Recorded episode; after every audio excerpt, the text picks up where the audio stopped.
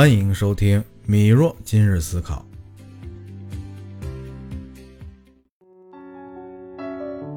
今天的话题是如何做高情商的打工人。听众们，大家好，这里是米若今日思考。前两天我一个朋友跟我聊天，说他的领导啊，在工作上总是不太支持他，什么好的业务都给了别人，所以今天就想跟大家聊一下，在职场中遇到这种被直属领导打压或者偏袒的问题，我们该如何高情商的应对？我当时从几个方面给了他正向的建议，不过最后啊，我也给他出了个邪招，毕竟比起指南，我更擅长指北。请您一定要听到最后。首先，我建议他，认真的去观察直属领导的行为和动机，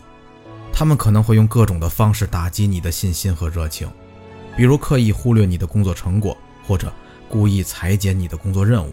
但是很重要的是，要弄清楚他们的目的到底是什么。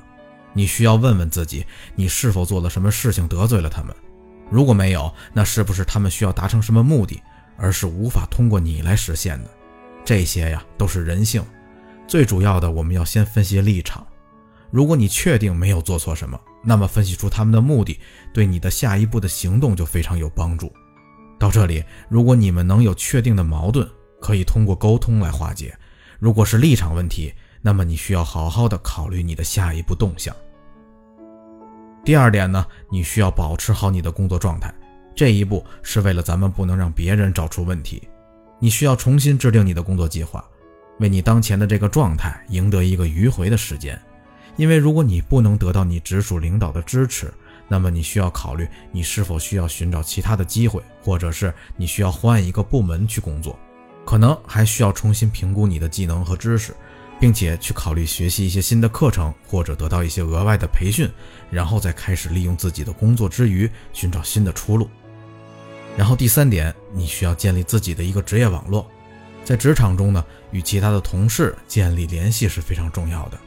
通过建立良好的职业关系，你可以获得更多的信息，了解到更多的工作机会，并且建立更广泛的工作人脉。而这些职业关系可以帮助你面对直属领导的挑战，并为你提供更多的职业发展的机会。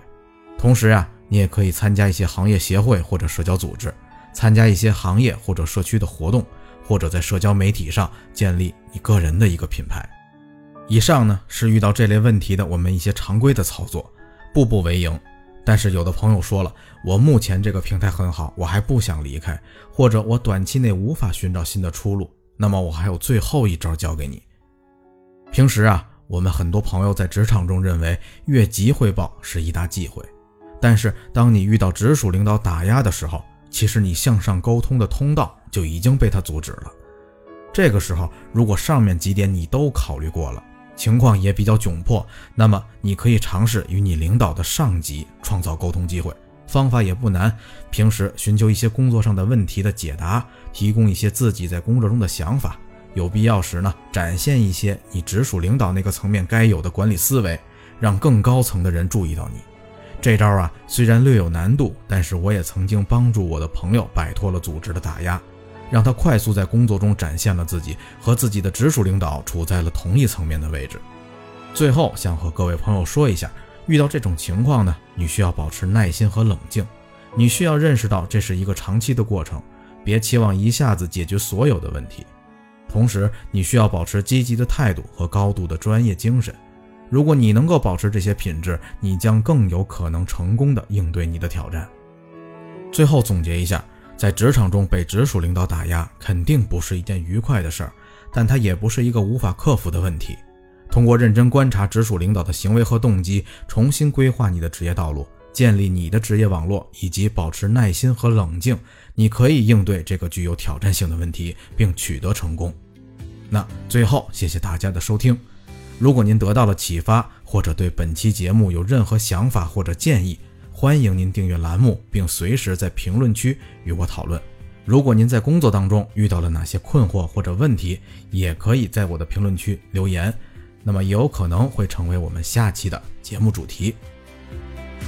米若今日思考，感谢您的聆听，我们下期见。